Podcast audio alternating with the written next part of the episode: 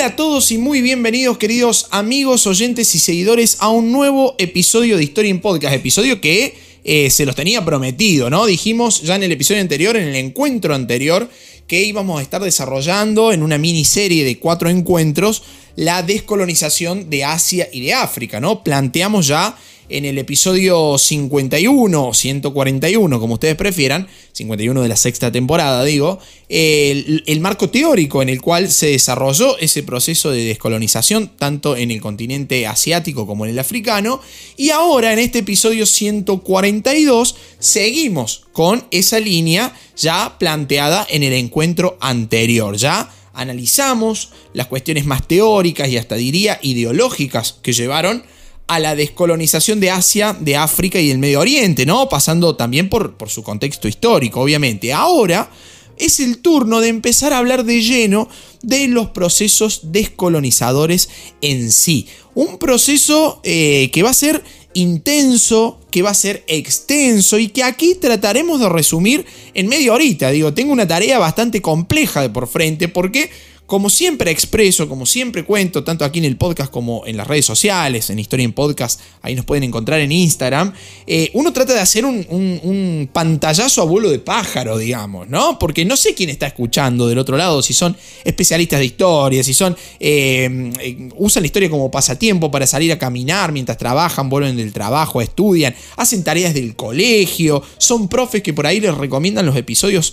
a sus estudiantes, así que digo, bueno, tengo que tratar de ocupar todo ese abanico. Así que en el promedio entre 30 y 40 minutitos vamos a desarrollar este contenido que como digo es intenso y extenso y que vamos a comenzar hoy por la descolonización de Asia, que quizás fue uno de los primeros y de los más emblemáticos casos de descolonización. Así que pónganse cómodos, no sé qué estarán haciendo, me intriga mucho saber qué están haciendo del otro lado, por ahí me lo hacen saber a través de nuestra página historienpodcast.com.ar, ahí donde nos piden eh, temas, en donde me dicen, che, mira, yo te escucho mientras, eh, mientras hago ejercicio, mientras trabajo, vuelvo del trabajo, estudio, cocino, eh, me baño, no lo sé, ah, mm, mientras voy nadando, lo que fuera. Sí, gracias por estar ahí del otro lado de este podcast ya eh, después de más de tres años y medio, después de 142 episodios. Así que vamos a alargar no más con la descolonización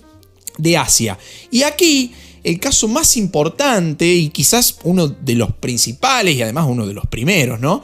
Fue el desarrollado en la península de Lindostán. ¿Sí? Península que les cuento desde el siglo XVII pertenecía al Imperio Británico. Acá, en esta zona, en esta península del Indostán, la independencia ¿sí?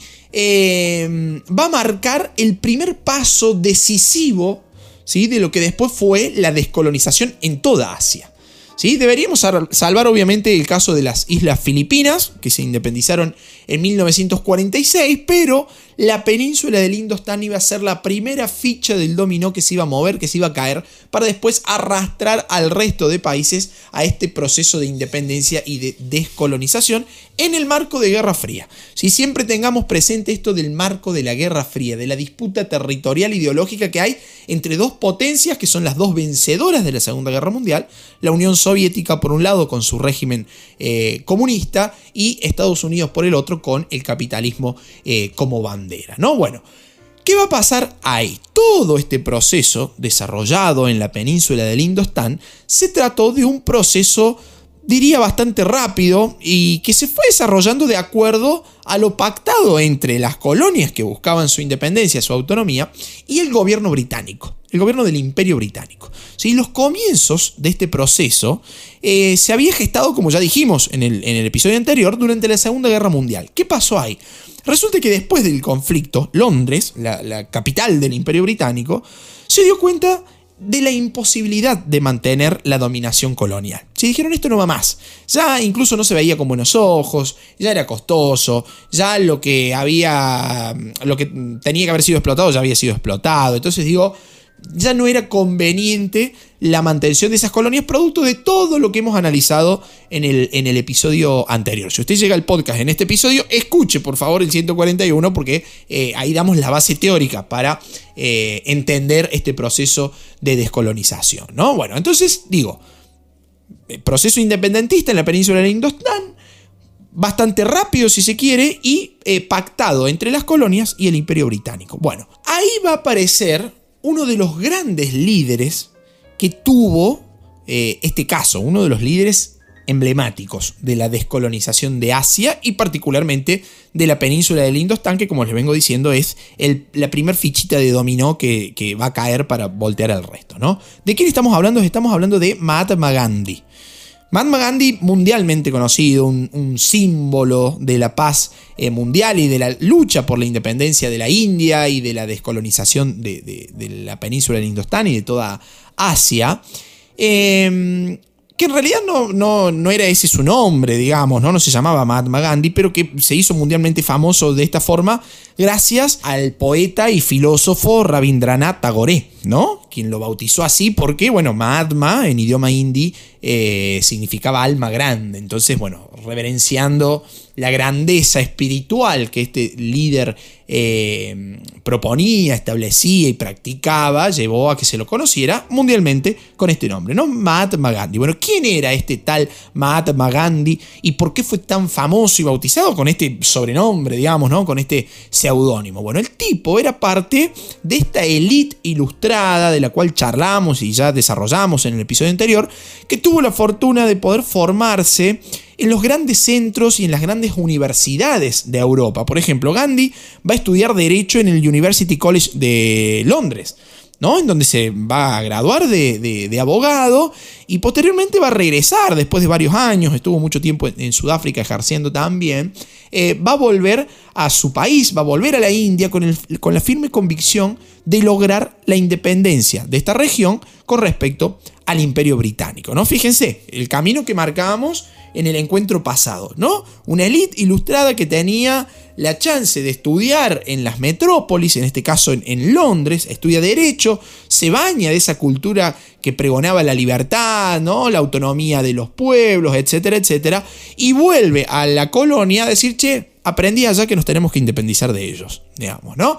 Eh, entonces, bueno, después de su regreso, comienza a pregonar esta idea de la independencia de India con respecto al imperio británico. Y de esa forma, eh, la India había obtenido, había ganado un líder que tuvo la capacidad además para desarrollar un nuevo mecanismo de lucha. ¿Por qué digo esto? Porque Gandhi defendía el uso de los medios pacíficos para terminar con la ocupación británica. Medios que incluían, por ejemplo, el boicot a las empresas colonialistas, las famosas sentadas, ¿no? Una especie de, hoy le, llamaríamos, ¿cómo le diríamos? Huelgas de hambre, una cosa así, digamos, ¿no? Bueno, esas, esas famosas sentadas tan icónicas eh, de, de Gandhi, ¿no? O sea, el tipo no recurría a la violencia, ¿sí? Era boicot, manifestaciones pacíficas, sentadas. Uno de sus hechos más famosos y una de las campañas pacíficas eh, más utilizadas y más, más, simbólica, emblemática de todo este proceso, eh, fue la famosa Marcha de la Sal. Una manifestación que fue dirigida por el propio Gandhi eh, y que se llevó a cabo entre el 12 de marzo y el 6 de abril de 1930, ¿no? Una marcha que se convirtió en uno de los, de los hitos y de los acontecimientos más importantes que condujeron posteriormente a la independencia de la India del Imperio Británico. ¿no? ¿Qué hizo Gandhi ahí en esa marcha de la sal? No los voy a dejar con la espina, no los voy a hacer ir a Google a averiguar qué pasó si es que no lo saben con esta marcha de la sal. Bueno, ahí Gandhi, junto con un grupo de, adeptos a la independencia de la India y, a un grupete de periodistas también, hay un séquito de periodistas que lo, que lo seguían, eh, recorrió más de 300 kilómetros a pie en una campaña que se tituló como una campaña de desobediencia civil, ¿sí? mostrando el ejercicio del derecho natural de los hindúes a producir sal. Algo sumamente natural y que estaba más que eh, establecido, digamos, en la India y que el Imperio Británico lo había acogido en beneficio propio, digamos, ¿no? Había monopolizado la producción de la sal. Entonces Gandhi, acompañado de una decena de seguidores, un grupo de periodistas, como decía recién, caminó casi 300 kilómetros hasta llegar a la costa del Océano Índico. ¿Qué hizo ahí una vez que llegó al Océano Índico? Se metió al océano, recogió así, hizo una fuentecita con la mano y recogió un poquito de agua salada. Dijo, mira, producimos, con nuestras manos producimos sal. Sacó un poquito de agua con sal, digamos, ¿no?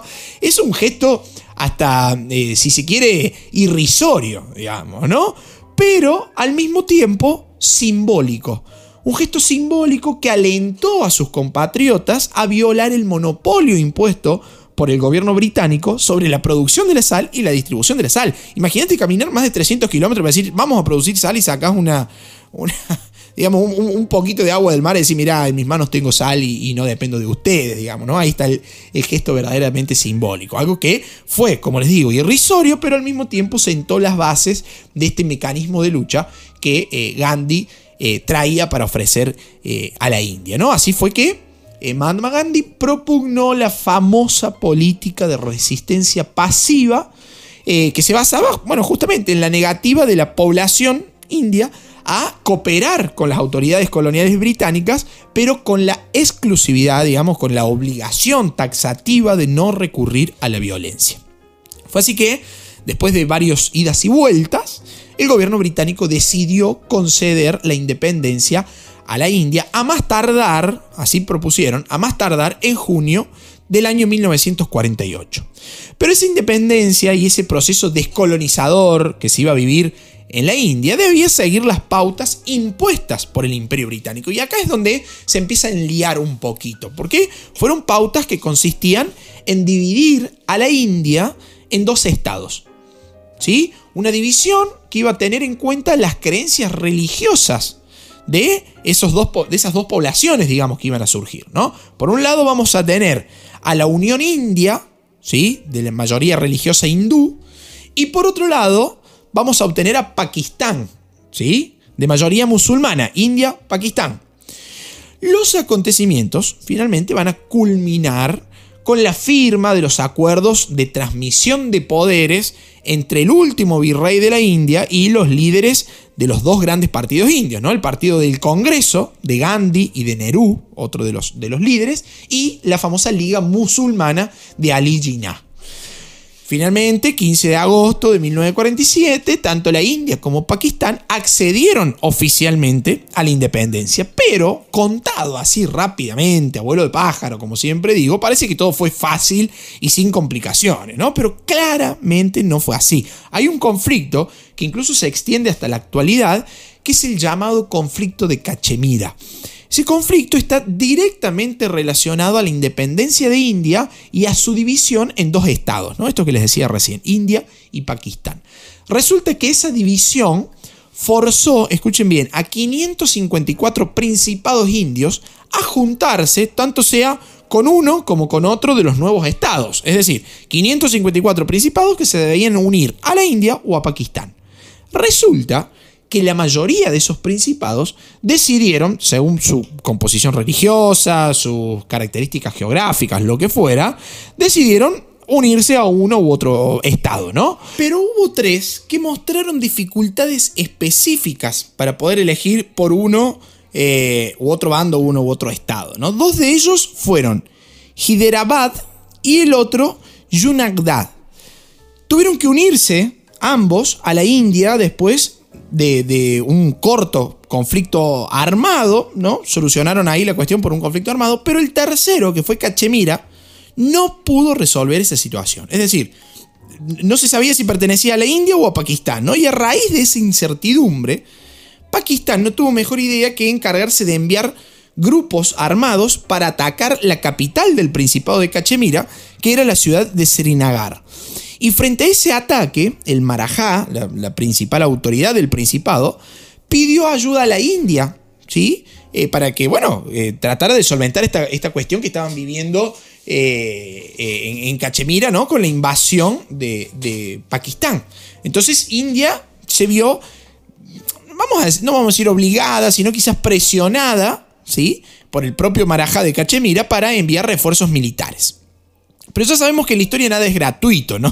sobre todo digo si, si hablamos de posesiones territoriales aún en época de descolonización. Y así fue que India envió tropas, envió refuerzos eh, militares hacia Cachemira, pero con la expresa condición de que el Marajá aceptara integrar a Cachemira dentro de la Unión India. O sea, yo te ayudo, pero vos después venís para acá, digamos, ¿no? Ese sería más o menos eh, el pacto.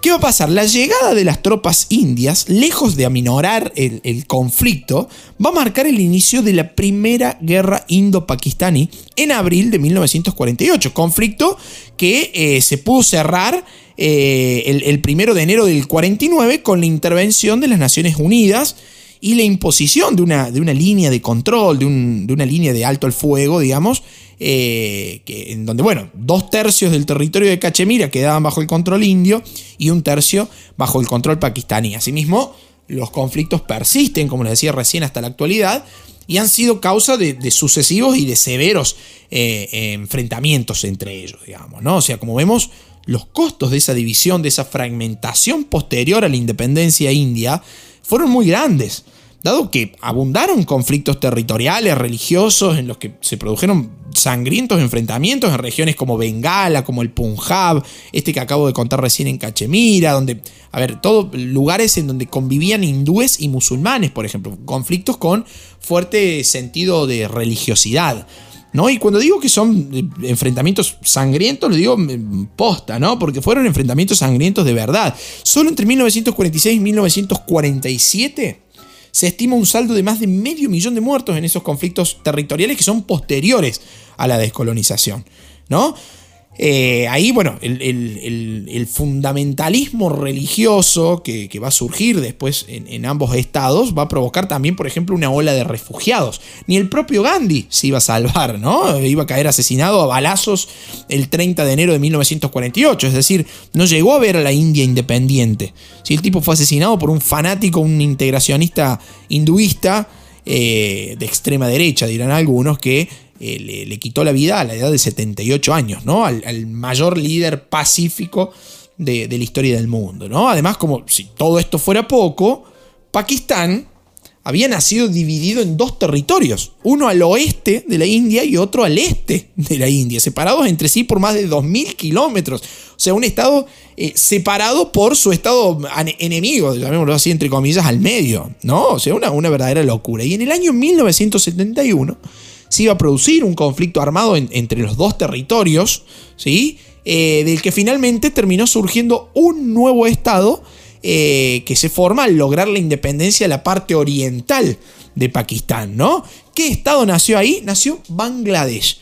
Un país sobre el cual los argentinos nos hemos eh, familiarizado un poco, bastante algunos, no lo sé, en este último tiempo, ¿no? Producto de los grandes festejos que ocurrieron ahí en Bangladesh eh, al obtener nuestro país la Copa del Mundo, el Mundial de, Fútbol del año 2023, eh, ¿no? De hecho, se, decidió abrir una embajada argentina en Bangladesh y todo el circo al cual nuestros políticos eh, nos tienen acostumbrados. Bueno, la, cuestión es que Bangladesh nace ahí posterior a este conflicto que se iba a desarrollar en 1971. Pero bueno, lo cierto es que esta independencia de la India actuó como un efecto dominó, inmediatamente replicó su accionar en otras posesiones británicas en Asia, como por ejemplo Birmania, Ceilán, Malasia, todos casos que vamos a analizar muy por encima, ¿no? A principios de 1948, por ejemplo, Birmania adquirió la condición de Estado independiente como resultado de la presión que ejercieron, eh, o que ejerció, mejor dicho, la Liga Antifascista que se había forjado ahí en Birmania, eh, digamos, en, esta lucha contra la invasión japonesa durante la Segunda Guerra Mundial, ¿no? El líder de esa liga, que se llamaba Aung San, pagó con su propia vida el haber aceptado previamente del gobierno británico un estatuto de autonomía eh, que le daba, eh, le daba entidad dentro de la Commonwealth, de la Commonwealth británica, ¿no? Así nació, por ejemplo, la Unión Birmana, que se estableció el margen de ese agrupamiento de estados que reverencian a Gran Bretaña, ¿no? Y ahí ya tenemos la independencia de Birmania. Eh, pero bueno, al líder de, esa liga antifascista le, costó la vida, digamos, ¿no? Un, proceso quizás menos dramático se va a vivir en la isla de Ceilán, isla que ya gozaba de cierta autonomía, y en donde en el año 1948 48 también digo, eh, el gobierno británico acabó por concederle la independencia y se creó así el estado de Ceilán. Y ustedes dirán, ¿dónde se ubica Ceilán? ¿Dónde lo encuentro en un mapa? A ver, no sé, me imagino ahí un planiferio en la mano. ¿Y dónde está Ceilán acá? Bueno, eh, si el mapa es, es actual o al menos posterior al año 1972, no van a encontrar a Ceilán, no lo van a encontrar con esa denominación, sino que van a encontrar en su lugar a Sri Lanka, el nombre oficial que adoptó Ceilán después de este año 1972. Y por último, algo más difícil, si se quiere, fue el proceso que se vivió en Malasia. Ahí la mezcla de, pueblos, de culturas, de religiones, sumado también a, la, dispersión territorial, hicieron que la independencia eh, se retardara bastante. ¿no? Por ejemplo, en 1957 se va a formar la Unión Malaya en el centro de la Commonwealth británica. ¿sí? Eh, esa, esa Unión Malaya de la que solamente una ciudad, una ciudad que fue Singapur, ¿sí? ciudad de la, de la de, Malasia, que permaneció como república independiente. Los tipos dijeron, a mí no me interesa formar parte de la Commonwealth británica. Y ahí nace Singapur. Por último vamos a tener también a la ciudad de Hong Kong, que va a, permanecer adscripta al, al, Reino Unido hasta el año 1997, cuando se procedió definitivamente a su devolución a China. Quizás fue, esto lo dije en el episodio anterior, uno de los últimos casos de, eh, descolonización, digamos, ¿no? Uno de los, casos, uno de los dos casos que marcan el fin del proceso de descolonización, ¿no? Em, otro caso emblemático también es el desarrollado en, Indonesia, en donde su, su, descolonización terminó por liquidar al imperio colonial holandés. Ahí también el proceso fue bastante rápido, si se quiere, ¿no? Sin embargo, la influencia de la ocupación japonesa desde 1942, la, internacionalización del, conflicto indonesio, eh, van a aportar eh, diferencias sustantivas entre este proceso y la descolonización de la India, por ejemplo. Ahí en realidad la débil resistencia ofrecida por el ejército holandés a la invasión japonesa hizo posible que eh, surgiera la concepción de, esta idea, ¿no? Del logro de la independencia. A ver, eh, estaban los tipos eh, en Indonesia bajo el control holandés, llegan los japoneses sin mayores esfuerzos, liquidan al ejército holandés y, los tipos dicen, che, bueno, pero a ver, si es tan fácil derrotarlos, ¿por qué no los derrotamos nosotros y declaramos nuestra independencia? ¿no? Es más, para que ustedes se den una idea de, de la fortaleza de los nacionalismos en estos procesos de descolonización, apenas dos días después de la rendición japonesa, el Partido Nacionalista Indonesio, liderado por Sukarno, eh, proclamó la, independencia y la posterior formación de la República de Indonesia. ¿Sí? O sea, ahí nomás, automáticamente, un movimiento nacionalista que tenía una fortaleza propia, ¿no? Pero ¿qué pasó? Resulta que Holanda no aceptó esa situación y con la ayuda del ejército británico logró recuperar el control de Indonesia.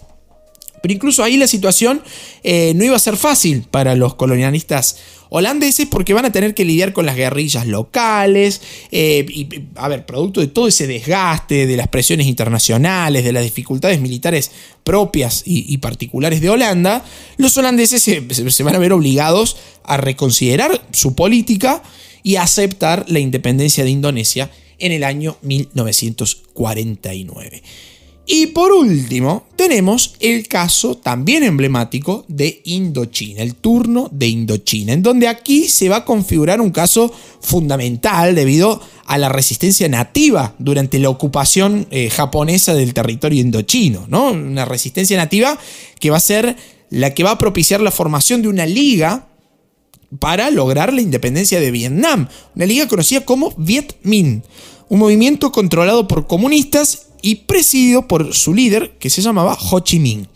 Ese movimiento, este Viet Minh, un movimiento de guerrillas, eh, va o sea, y, todo, todo, su, accionar, digo, ¿no? Va a desembocar en la proclamación de la República Democrática de Vietnam en septiembre del año 1946. ¿Qué sucedió? Francia no reconoció, Francia que era el imperio que tenía posesiones eh, en, Indochina, eh, no va a reconocer la independencia y trató de recuperar militarmente esos territorios perdidos en esa zona del mundo, ¿no? En el episodio pasado les dije que Indochina representaba uno de los casos más violentos de la descolonización en Asia, ¿recuerdan? Bueno, tal es así que el conflicto se prolongó por ocho años, es decir, entre 1946 y 1954, pero recién a partir de 1950, o sea, en el estadio medio del conflicto, el lío, digamos, la problemática, si se quiere en términos más académicos, se volvió internacional. ¿Saben por qué? Porque las milicias del Viet Minh fueron apoyadas por las fuerzas militares de la mm, reciente eh, República Popular China, ¿sí? Eh, de, corte comunista, ¿no? Mientras que por su parte los franceses comenzaron a recibir ayuda de los Estados Unidos, que intentaban impedir el avance del comunismo eh, en Indochina. ¿No? Fíjense, nuevamente hay que leerlo en, clave de Guerra Fría, ¿no? Y vaya si, si este es, un ejemplo. Bueno, en 1954, el ejército colonialista francés va a caer derrotado en Dien Bien Phu eh, lo cual significó un desastre militar para Francia, y después del cual los franceses estuvieron, no, a ver, no, tuvieron más eh, alternativa que reconocer la independencia de sus colonias indochinas en la conferencia de Ginebra del año 1954. Pero lejos de estar resuelto, el problema iba a continuar, iba, se iba a poner bastante áspero, ¿no? ¿Por qué? Porque tras el abandono de la presencia francesa en Indochina, se procedió a la división de esta región, es decir, de Indochina, en tres estados, Laos, Camboya y Vietnam. Y este último, Vietnam, iba a quedar a su vez subdividido en dos partes por el famoso paralelo 17. Ahora, ¿por qué Vietnam se dividió en dos?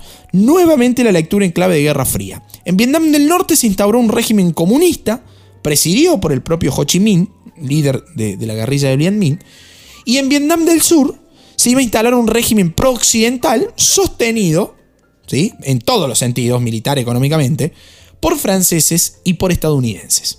Nosotros ya hemos analizado aquí en la sexta temporada de Historia en Podcast el conflicto subsiguiente, ¿no? Porque calculo que todos saben, eh, que si no lo saben pueden repasarlo, digo, está aquí en, la sexta temporada subido, que ambos regímenes, Vietnam del Norte y Vietnam del Sur, se enfrentaron militarmente en la famosa guerra de Vietnam que se extendió hasta el año 1975, guerra que le dio la victoria a Vietnam del Norte y de la cual se impuso la unión de ambos países y la posterior formación de la República Socialista de Vietnam al año siguiente de el conflicto, es decir, en el año 1976.